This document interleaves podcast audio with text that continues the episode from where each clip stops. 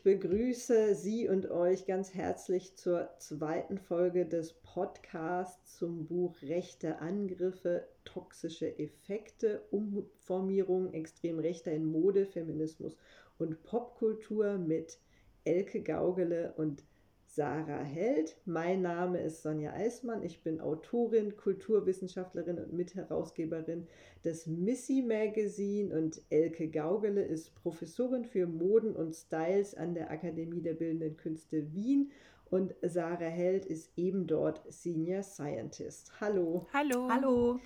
Ja, wir haben im ersten Teil unseres Podcasts schon ganz ausführlich über rechte Kleidungsstrategien gesprochen und was so diese neue Unübersichtlichkeit für rechte und linke Diskurse bedeuten kann. Und heute wollen wir uns dem Themenbereich Feminismus widmen. Und ihr habt als ersten Teil dieses Buchabschnitts einen Text von Sarah Ferris äh, gewählt, die vielleicht einigen schon bekannt ist als ja, Begründerin des Terminus Femonationalismus, um den es auch wieder in ihrem Textbeitrag für euer Buch geht. Und vielleicht könnt ihr nochmal erklären, warum das für euch so ein zentraler Text, so ein zentrales Anliegen in eurem Buch war.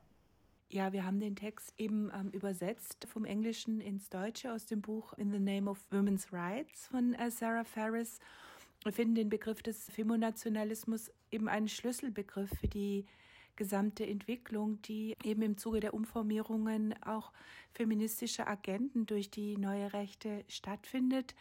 Der Begriff Femonationalismus für feministischer und femokratischer äh, Nationalismus definiert äh, Sarah Ferris eben auch als Ausbeutung feministischer Themen durch Nationalistinnen und Neoliberale, in dem eben feministische Agenten umgearbeitet werden in und zu Anti-Islam oder auch Anti-Immigrationskampagnen und zwar europaweit.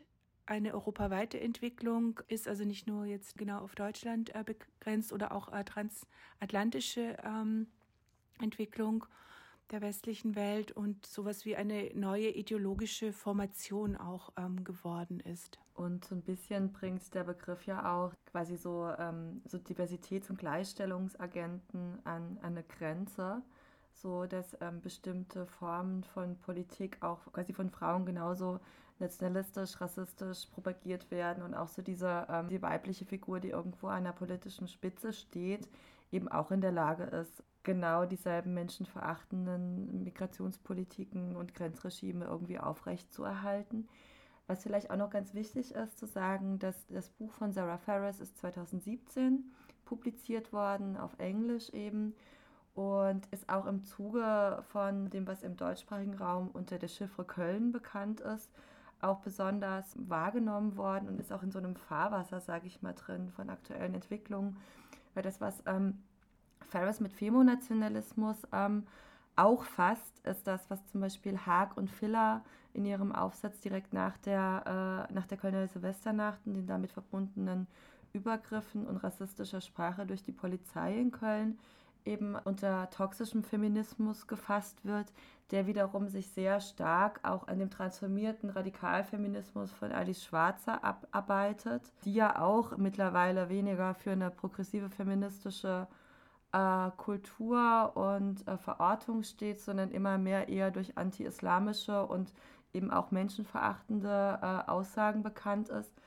Und gleichzeitig ist da aber natürlich auch im deutschsprachigen Raum innerhalb der feministischen Forschung noch mehr passiert, was aber auch eben ähm, andockbar an Ferris äh, Konzepte ist. Ähm, die Gabriele Dietzer hat mit dem Begriff Ethnosexismus auch wiederum eine ähnliche äh, Entwicklung auch befasst. Also so eine Instrumentalisierung eigentlich feministisch lesbarer und ähm, äh, genuin feministischer Strategien, die wiederum von Rechten regelrecht gekapert werden, um rassistische Ressentiments, aber auch Abschiebeprozesse etc., also je nachdem, auf welcher äh, gesellschaftlichen Arena da agiert wird, voranzutreiben. Und genau mit diesen Begriffen und Konzepten haben wir auch im Buch gearbeitet, um verschiedene andere Phänomene auch zu beschreiben und durchzuexerzieren. Was ihr da beschreibt, das ist ja eine Entwicklung, die in den letzten Jahren wirklich sehr augenfällig geworden ist. Also ihr habt schon auf die Vorkommnisse in der sogenannten Silvesternacht in Köln hingewiesen. Es gibt auch immer wieder Beispiele, wo radikale AbtreibungsgegnerInnen sich so einer ja, feministischen Rhetorik bedienen und äh, sagen, Abtreibung ist nicht gut, denn sie verletzt Frauen. Und das ist natürlich auch so eine klassisch feministische Trope, dass sozusagen das Wohl der Frauen als homogene Gruppe äh, gemeint, aber natürlich soll es da eigentlich nur weißen Frauen zugutekommen, dass das über alles gestellt wird. Und da besteht aber ja natürlich doch ein gewisser Widerspruch zu das, was wir so ursprünglich als rechte Ideologie kennen, wo ja ähm, sozusagen das, das ähm, männliche Wohl auch äh, den männlichen Volkskörper meint, dem natürlich der weibliche Körper, die weibliche Identität ganz klar untergeordnet ist. Wie kam es denn zu diesem Modernisierungsprozess? Ähm, wo dann sozusagen das Weibliche aufgewertet wird, um rassistische Angriffe ausüben zu können. Ja, also für uns ist das eigentlich gar kein Modernisierungsprozess an sich,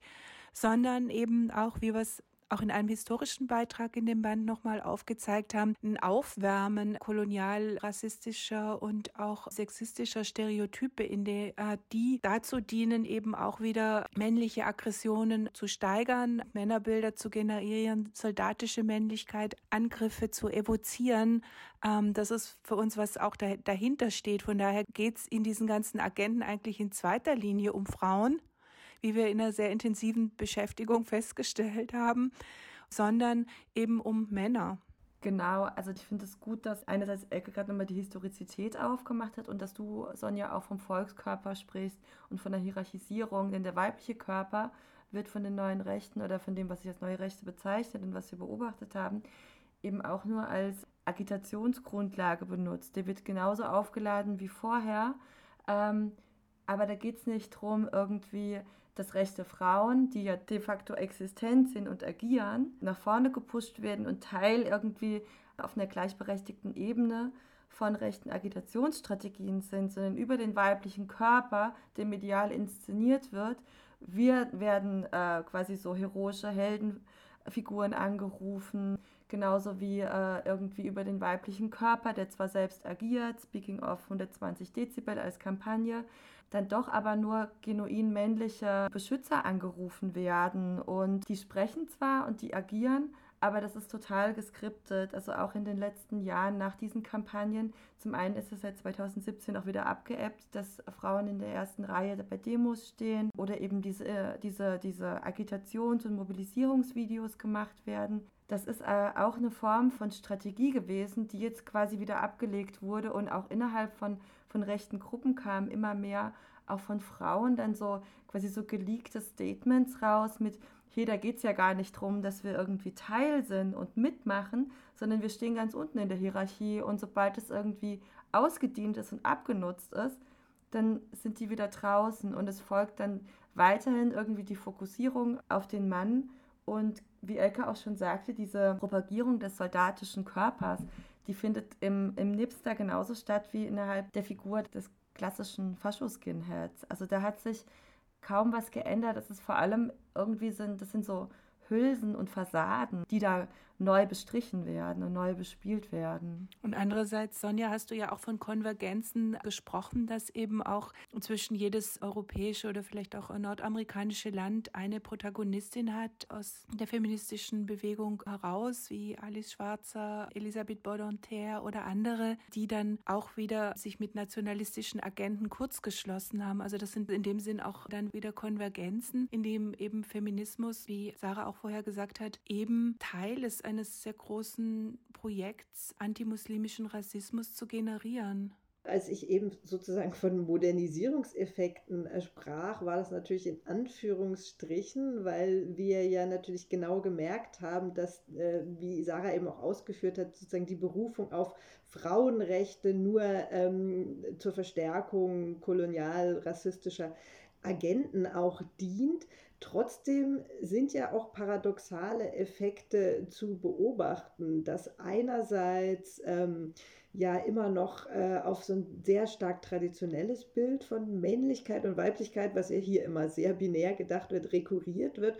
Und andererseits gibt es aber auch immer mehr Akteurinnen, also eben auch Figuren wie Marine Le Pen, die in Frankreich ja ähm, sehr erfolgreich ist, ähm, oder eben auch ähm, vermeintliche Feministinnen, die nationalistische Agenten bedienen, die ähm, tatsächlich sichtbar sind und auch ähm, für so eine ähm, moderne Form von äh, rechter Weiblichkeit stehen wollen. Und ihr schreibt in eurem Buch auch, ähm, also ihr habt Beiträge, ähm, wo es auch um Treadwives geht, dieser Social-Media-Trend, wo Frauen sehr stark öffentlich damit nach vorne gehen, dass sie sich ihrem Mann unterordnen als Dienerin von Mann und Kind im Haushalt, was ja auch äh, eine sehr starke Ambivalenz hat, dass diese Frauen ähm, einerseits sich auch sehr traditionell kleiden und sich aufs Häusliche zurückziehen, andererseits aber dann doch auch stark in der Öffentlichkeit stehen. Und wie gehen denn diese Rechten, diese ja vermeintlich neuen Rechten mit diesen Ambivalenzen um? Was konntet ihr da beobachten? Ja, wir haben es ja auch schon an einem Text im Buch, vielleicht kann man das sehr gut entfalten, wie also auch sich prominente Frauen der rechten Szene wie Ellen Kositzer, Caroline Sommerfeld-Leten oder Brittany Sellner entwerfen in, in, in diesen Rollen, dass das alles auch Rollen sind, die an feudale Gesellschaften eigentlich erinnern, wie Rittersfrau, Bürgerin, Kronprinzessin etc., die dadurch auch nochmal andere Gesellschaftsordnungen oder auch patriarchale Gesellschaftsordnungen anrufen, eben in zweiter Instanz wieder aufrufen. Oder du hast eben auch äh, vorher gesagt, eben auch wieder rassistische Ideologien trotzdem ähm, da wieder, wieder aufrufen. Und von daher treffen sich hier ja auch die Agenten im näheren und im weiteren Sinne. Dass natürlich auch die Polysemie, die wir beschreiben, und die wir beobachten, in diesem Frauenbild auch wieder so ein bisschen clasht, sag ich mal, weil einerseits geht es ganz stark darum, so eine klare Trennung zwischen Männern und Frauen zu schaffen, also eine binäre Ordnung ganz stark aufrechtzuerhalten durch traditionell konnotierte Rollenbilder, die durch Öffentlichkeit und Privatheit getrennt werden. Und andererseits bieten aber auch rechte Gruppen verschiedene Einschreibemuster für Frauenfiguren. Man hat dann irgendwie Figuren wie Brittany Sellner, die irgendwie total Lust hat auf Zuhause sein und Kinder kriegen und das auch so nach außen trägt. Und andererseits dann aber auch Figuren wie äh, Melanie Schmitz, die dann so diese rebellische, aktivistische äh, Frauenkomponente, die auch dank dem Spiegel in einer bestimmten Form propagiert wurde und in eine Rolle zugeschrieben wurde. Sprich, wir haben es hier auch wiederum mit Figuren und Charakteren, die Einschreiberangebote liefern sollen, zu tun. Also so, so ganz klar getrennt ist es nicht. Also es sind verschiedene parallel existierende Phänomene. Ich möchte jetzt auch noch mal auf was zurückkommen, was wir im ersten Teil des Podcasts schon kurz angerissen haben, nämlich so eine Normalisierung von rechtsextremer Bekleidung von Firmen wie Thor Steiner. Ähm, da habe ich mich gefragt, ähm, ob es da nicht doch noch so auch innerhalb der rechten Szene so Klassenunterschiede gibt, weil die Leute, die Thor Steiner tragen, die sind dann doch so sehr eindeutig als rechts und vielleicht auch ja proletarisch aggressiv männlich konnotiert. Ähm, ihr habt aber auch einen Artikel bei euch im Buch von zwei Modedesignerinnen, Valerie Lange und Jana Patz, wo sie drei aktuelle rechte Bekleidungstypen identifizieren. Also die Rechten in Opposition, die vielleicht dann eben Thor Steiner tragen würden, sehr sichtbar. Dann äh, die Rechten in historisch verklärten Weltbildern, die dann auch so komische Wikinger-Looks oder andere ähm, heimatverbundene Retro-Looks zeigen. Und dann aber eben die Rechten in Politik und Wirtschaft, auf die ich jetzt hinaus möchte, gerade in Bezug auf die Frauen, zum Beispiel so Frauen wie Alice Weidel oder Beatrix von Storch von der AfD, die ja doch so einen sehr unauffälligen Kleidungsstil äh, verfolgen. Also gar nicht oppositionell, sondern eher so bürgerlich, gepflegt mit Perlenohrringen und ähm, zurückgesteckten Haaren. Und da wollte ich auch noch mal fragen, wie schätzt ihr das ein? Ist sowas heute überhaupt noch irgendwie als rechts oder politisch zu lesen? Weil gerade solche Trends wie Normcore, die haben wir auch schon erwähnt, oder auch sowas wie Neocon sich ja auch in, in linke Bubbles ganz stark bewegt hat. Ja, ähm, das trifft sich eben, wie wir es vorher auch gesagt haben, mit diesen popkulturellen, äh, feudalen äh, Fantasy-Welten. Insofern, dass es auch hier wieder so um eine Feudalordnung äh, eigentlich geht. Also mit den Rollen, wie es auch die, die Ruby Sirka ähm, beschrieben hat, der Rittersfrau, der Bürgerin. Und wenn man sich das anschaut, sind es eben so adlige Stile oder bildungsbürgerliche Stile. Also es ist sozusagen auch ein Kultur Kampf, sage ich mal in Anführungszeichen, der von oben geführt wird, der da auch durch ein bürgerliches Auftreten, durch ein bildungsbürgerliches Auftreten auch und ein feudales Auftreten, also so mit diesen aristokratischen Looks, äh, mit Barberjacke und so weiter, eben auch als ein Distinktionsmerkmal und auch ein hierarchisches Moment geführt wird. Das finde ich lässt sich hier auch sehr gut beobachten. Und würdet ihr denn sagen, dass das vielleicht sogar als Terraingewinn der Rechten äh, angesehen werden muss, dass es jetzt auch in ja, eher linken Kreisen durchaus angesagt ist, diesen Neokon-Look zu wählen oder auch sowas Normcore-mäßiges, wo eben Opposition nicht über Kleidungsstile ausgedrückt wird, sondern eher sozusagen der Wille zur Anpassung und zum Aufstieg. Würdet ihr sagen, das ist äh, sozusagen ähm, ja eine rechte Strategie, die sich dann schon so in den Mainstream übersetzt hat oder hat das eurer Meinung nach andere Gründe? Ich denke mal, dass bestimmte Trendentwicklungen auch vor Subkulturen nicht halt machen. Das ist das eine. Ich würde der äh, erstarkten Rechten nicht so viel Wirkmächtigkeit zusprechen, dass sie so eine Strahlkraft hat, sondern dass einerseits natürlich auch ähm, das historisch bedingt ist, dass, wie vorhin auch schon erwähnt, dass sich ähm, dieses, dieses Wechselspiel und gegenseitig Codes wegnehmen und umarbeiten schon ähm, zwischen äh, rechtspolitischen und linkspolitischen Subkulturen stattgefunden hat, aber dass zum Beispiel gewisse Modetrends auch sich immer wieder in politischen Lagern, also Mainstream-Mode sich da auch ablagert, äh, beziehungsweise durch Bubble-Ups ja auch wieder stattfinden. Man muss ja auch sagen, dass es ein heterogenes Feld ist. Es gibt ja nicht die linke Subkultur mit ihren Kleidercodes, sondern da gibt es auch musikalisch geprägt eben ganz, ganz viele Unterschiedlichkeiten. Das ist vielleicht auch gar nicht so pauschal beantwortbar.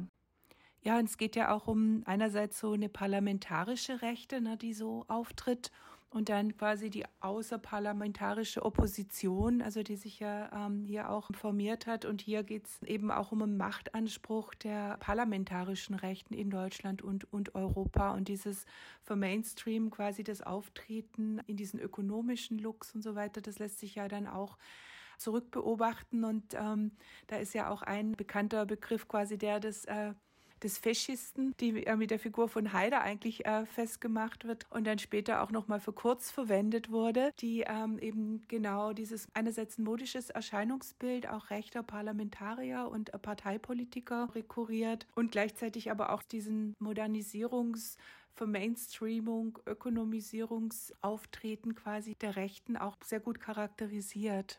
Ja, also ich glaube auch, dass sozusagen der Verweis auf die höhere Attraktivität der eigenen politischen Orientierung auch eine sehr große ähm, Strahlkraft für viele Leute entwickeln kann. Das haben wir ähm, im Bereich Rechtsextremismus und Rechtspopulismus auf ja sehr nachdrückliche Weise jetzt mitbekommen müssen. Aber weil ihr jetzt eben auch schon das parlamentarische Rechtsaußen angesprochen habt, würde ich gerne noch auf einen weiteren Punkt aus eurem Buch kommen. Und zwar habt ihr da einen Artikel über ein Wahlplakat der AfD dabei. Ein Wahlplakat, das ein historisches Gemälde mit dem Titel Sklavenmarkt mit einer nackten Frau darauf zeigt. Was hat es damit auf sich? Warum ist das bei euch im Buch? Ja, also es war eine AfD-Kampagne für die Europawahl unter dem Diktum sogar aus Europas äh, Geschichte lernen. Und das Bild, das haben wir als ein äh, Schlüsselbild bezeichnet. Es ist ein Bild von Jean-Léon Jérôme aus dem Jahr 1866, also direkt aus dem Orientalismus, das jetzt wieder quasi bemüht wird und zitiert wird, wie gesagt, unter dem Diktum aus Europas Geschichte lernen, um äh, antimuslimischen Rassismus zu schüren. Und es ist bereits auch ein Topos in der feministischen Kunstgeschichte, das auch schon von Linda Notchlin beschrieben worden ist, in dem sich so zwei äh, ideologische Anmaßungen auch über Macht historisch auch schon verschränkt haben. Zum einen die der Herrschaft der Männer über die Frauen und zum anderen eben die koloniale Überlegenheit des weißen Mannes quasi der hier auch durch einen voyeuristischen Blick und sein voyeuristisches Begehren bedient wird, einen nackten Frauenkörper zur Verfügung zu haben für den Blick, der entschuldigt wird und eben hier auch wieder so eine Verschiebung quasi signalisiert. Und dieses Bild wird wieder bemüht für den Wahlkampf. Hintergrund ist natürlich auch, äh, wie wir es vorher schon besprochen haben, der Nährboden auch eines äh, toxischen Feminismus, eines Femonationalismus nach Köln. Also es wird ja auch versucht, wieder aus dem Klimakapital zu schlagen für die Wahlkampagne. Vielleicht können wir hier auch noch mal sagen, dass auch über das Plakat nicht nur aus Europas Geschichte lernen gesetzt wurde, sondern auch ähm, damit aus Europa kein Eurabien wird. Also das Bild auch ganz massiv ähm, jetzt gestaltet wurde durch Thor Kunkel, der damals ähm, eben als Gestalter für die AfD gearbeitet hat und hier auch noch mal ganz massiv an, an Verschwörungsnarrative andockt, des großen Austauschs, der großen Verschwörung ähm, und so weiter und sich hier dann eben auch trifft mit Themen, die wir vorher schon angeschnitten haben, beispielsweise Incels und wieder Mobilisierung von rechter Gewalt. Sarah, du schreibst in deinem Artikel im Buch ja auch über das Phänomen der Incels, die ja sozusagen äh, sich in so einem Spannungsfeld bewegen aus Sehnsucht nach so einer ultramaskulinistischen Identität, verkörpert durch die sogenannten Chads, diese Jocks, also diese sportlichen, begehrten Männer, äh, die sie da sozusagen einerseits idealisieren, die sie aber auch andererseits am liebsten äh, bekämpfen möchten, aus so einer gefühlt defizitären Lage angesichts von deren Männlichkeit. Was würdest du sagen, bedeutet diese Formierung dieser Incels, von denen man sich ja meistens vorstellt, dass die da ganz einsam äh, vor dem Computer sitzen und ihre Hassbotschaften vor allem gegen Frauen und Minderheiten in die Welt schicken? Was bedeutet deren Formierung für die rechte Szene und auch für ja, feministische Anstrengungen? Bei den Incels, die sich ja ähm, eben primär nur als Community durch Internet-Avatare formieren. Also da findet ja nur vor allem eine, eine, digitale Formierung statt, weil die Assoziation, die du gerade geäußert hast, teile ich auch. Also ich stelle mir die immer als arme, einsame Personen vor. Und genau innerhalb dieser Online-Community, die ja wie eine Echokammer wirkt, dann widerhallen im diese ganzen misogynen und fremdenfeindlichen Hassbotschaften ja total und duplizieren und exponentialisieren sich einerseits und was den Incels wie aber auch rechten Ideologien, die zum Beispiel auch vom großen Austausch reden, gemein ist, dass die Feminismus oder feministischen Agenten der letzten 100 Jahre irgendwie so eine politische Wirkmächtigkeit zusprechen und die so verklären. Das beschreibt auch Susanne Kaiser in ihrem Buch äh, Politische Männlichkeit sehr gut, diese Verklärung, die stattfindet und eine, so eine Überwirkmächtigkeit attestiert, dass Feminismus einen ganz starken Eingriff in Politik und Wirtschaft hätte. Also auch so die Rechte, wie verkörpert durch Martin Sellner jetzt am Beispiel, wird ja auch nicht müde zu sagen, dass ähm, bestimmte linke Migrationspolitik, die vorherrscht, nur deshalb existiert, weil Frauen wählen dürfen. Also der wird ganz dezidiert das Frauenwahlrecht damit in Verbindung gebracht, dass es offene Grenzen gäbe. Also wir haben hier ein ganz starkes Phantasma. Also wenn ähm, in der Gesellschaft Feminismus wirklich so wirkmächtig wäre, wie die das propagieren und imaginieren, dann hätten wir eine ganz andere Gesellschaft. Dann wären wir schon viel weiter, als wir jetzt sind. Und äh, woran wir eben auch noch so verschiedene Netzwerke festmachen, sind ähm, äh, Mordanschläge, wie beispielsweise 2011 in Utøya und Oslo, wo eben äh, 77 Menschen getötet wurden und vom Täter eben auch der große Austausch propagiert wurde. Und die werden ja auch nicht müde, äh, ganz große Manifesttexte zu verfassen. Also die sind ja sehr redselig irgendwie, auch zumindest in Textform im Internet wie auch in äh, Manifesten, wo dann auch ganz klar irgendwie so in freudscher Manier die Mutter beschuldigt wird vom Täter, aber auch gleichzeitig Feminismus, genau dieselbe Wirkmächtigkeit, die ich gerade beschrieben habe, genannt wird und aber auch äh, beim, beim Täter von Halle, der vor allem irgendwie in den Medien ähm, wegen seinem antisemitischen Anschlag auf Ego-Shooter-Praxis publiziert wurde und gleichzeitig aber irgendwie so ein bisschen unter den Tisch gefallen ist, dass er auch in seinem Manifest, in seiner Erklärung geschrieben hat, dass er auch aus Gründen von eben Superioritätsgedanken gehandelt hat, weil er keine Freundin hat. Also die stellen selbst immer wieder eigene Verbindungslinien her zwischen dem eigenen Scheitern in sexuellen Arenen Und das wird so ganz stark an so Allmachtsfantasien gekoppelt, die sich dann aber auch wirklich durch diesen Ego-Shooter-Täter äußern, der dann rausgeht und tatsächlich Leute ermordet. Und das ist eben eine ganz starke, gefährliche Mischung, wenn quasi dieser Online-Hass wirklich in, in die echte Welt schwappt. Und da sehen wir eben auch im, im Incel eine der bezeichnendsten Figuren von kriselnder Männlichkeit, die sich einerseits aus superiören Allmachtsfantasien speist, aber gleichzeitig auch total von Superiorität geprägt ist. Und dieser Unterordnung sind entweder Zuwanderungsprozesse schuld oder aber auch irgendwie Frauen und die vermeintliche, äh, ihr vermeintliches sogenanntes Gatekeeping, das ist auch ein Begriff aus der Szene selbst, dass äh, Frauen ähm, ein sehr limitiertes Auswahlverfahren hätten, sich Sexpartner auszusuchen. Und was aber auch noch dazu kommt, ist, dass das eigene Erscheinungsbild ganz stark mitspielt und aber auch der Transfer nicht geschafft wird von der Loslösung vom Körper, vom eigenen Körper wie auch vom Körper der anderen, dass bestimmte Prozesse bei Partnerwahl und der, der die potenzielle äh, Bereitschaft, so sexuell mit jemandem zu verkehren, auch einfach damit zu tun hat, wie man sich verhält und dass diese, diese ideologische Prägung und diese Vergiftung nach innen, die die produzieren, sich selbst durch ihren Hass eigentlich das Gatekeeping ist und nicht die Frauen oder die anderen. Und das sich aber dann wiederum eben ganz, ganz schwerwiegend in Morden äußert. Da sehen wir ganz große Verbindungslinien zwischen den beschriebenen Gruppen und der vor allem auch intoxinierten Popkultur.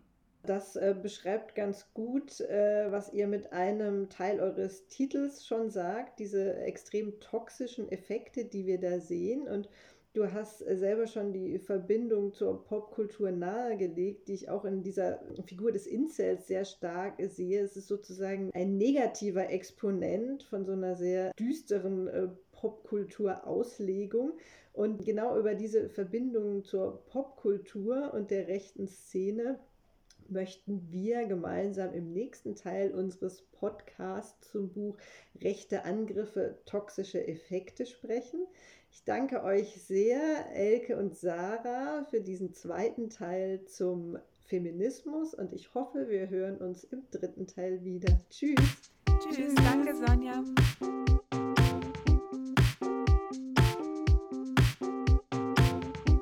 Für alle, die noch Lust auf mehr haben, folgt jetzt eine kurze, thematisch passende Lesung aus unserem Band.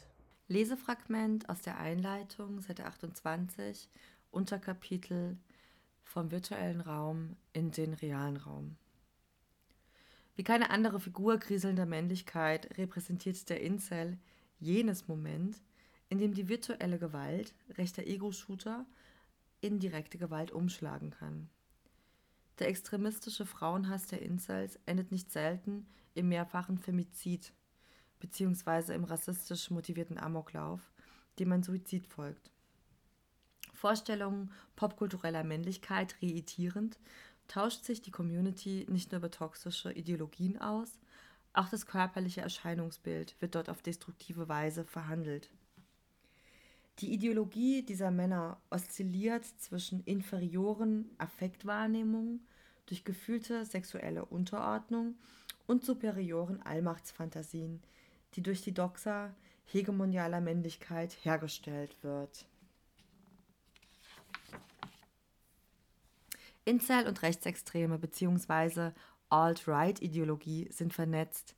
Ihr Hass und ihre Motivation zu töten speist sich aus Rassismus, Sexismus, Antisemitismus und einer überhöhten Selbstwahrnehmung, die durch weiß-hegemonialen Suprematismus, vermittelt durch eine intoxinierte Popkultur, befeuert wird.